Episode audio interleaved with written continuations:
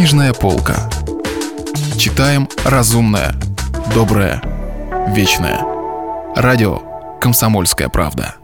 Александр Дюма. «Три мушкетера». Читает Стас Бабицкий. Часть 31.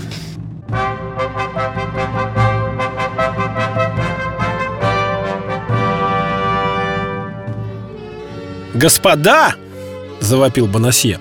«Ради всего святого! Спасите меня!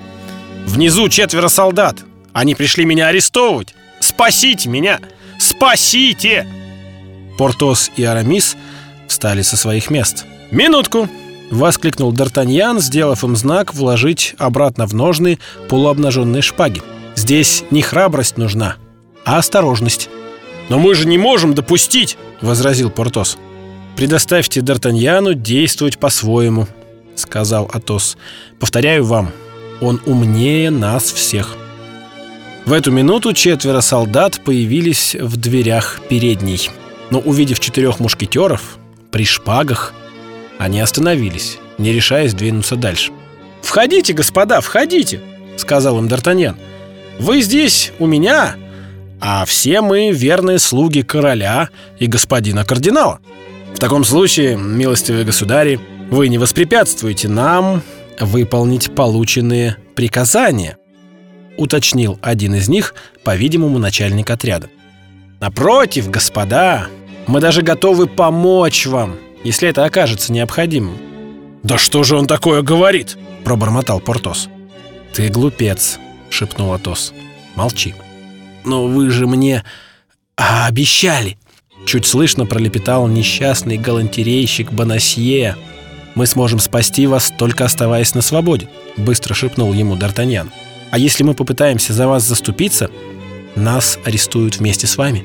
«Но мне кажется...» «Пожалуйста, господа, пожалуйста!» — громко произнес Д'Артаньян. «У меня нет никаких оснований защищать этого человека. Я видел его сегодня впервые, да еще при каких обстоятельствах. Он сам вам расскажет. Он пришел требовать с меня за квартиру. Правду я говорю, господин Бонасье? Ну, отвечайте!» «Чистейшая правда», — пролепетал галантерейщик. «Но господин мушкетер не сказал ни слова обо мне, ни слова о моих друзьях, и особенно ни слова о королеве, или вы погубите всех!» – прошептал Д'Артаньян. «Действуйте, господа, действуйте! Забирайте этого гнусного человека!» И Д'Артаньян толкнул совершенно растерявшегося галантерейщика в руки стражников. «Вы невежа, дорогой мой! Приходите требовать денег? Это у меня-то? У мушкетера! В тюрьму! Повторяю вам, господа, забирайте его в тюрьму и держите под замком как можно дольше, пока я не успею собрать деньги на платеж». Полицейские рассыпались в словах благодарности и увели свою жертву. Они уже начали спускаться по лестнице, когда Д'Артаньян вдруг хлопнул начальника по плечу. «Не выпить ли мне за ваше здоровье, а вам за мое?» – предложил он, наполняя два бокала божансийским вином, полученным от господина Бонасье. «Слишком много чести для меня», – пробормотал начальник стражи, «а премного благодарен. Итак, за ваше здоровье, господин... Как ваше имя? Буаринар. Господин Буаринар! За ваше, милостивый государь. Как ваше уважаемое имя? Разрешите теперь спросить. Д'Артаньян? За ваше здоровье, господин Д'Артаньян. А главное, вот за чье здоровье! Крикнул Д'Артаньян, словно в порыве восторга. За здоровье короля и за здоровье кардинала. Будь вино плохое, начальник стражи, быть может, усомнился бы в искренности Д'Артаньяна. Но вино было хорошее. И он поверил. «Что за гадость вы тут сделали?»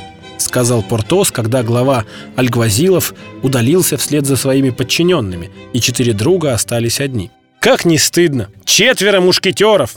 Позволяют арестовать несчастного, прибегающего к их помощи. Дворянин пьет с сыщиком».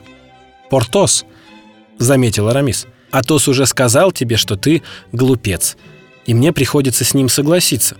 Д'Артаньян, ты великий человек, и когда ты займешь место господина де Тревиля, я буду просить тебя оказать покровительство и помочь мне стать настоятелем монастыря».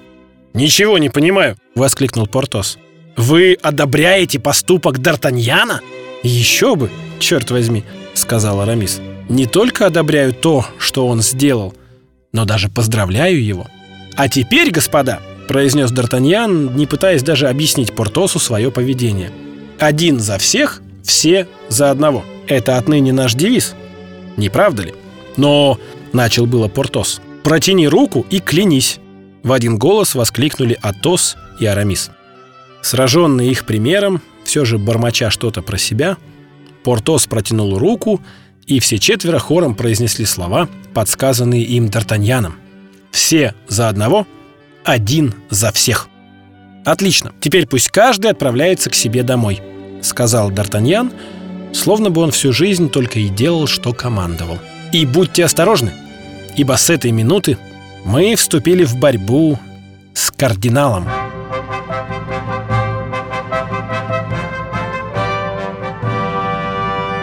Продолжение романа слушайте завтра.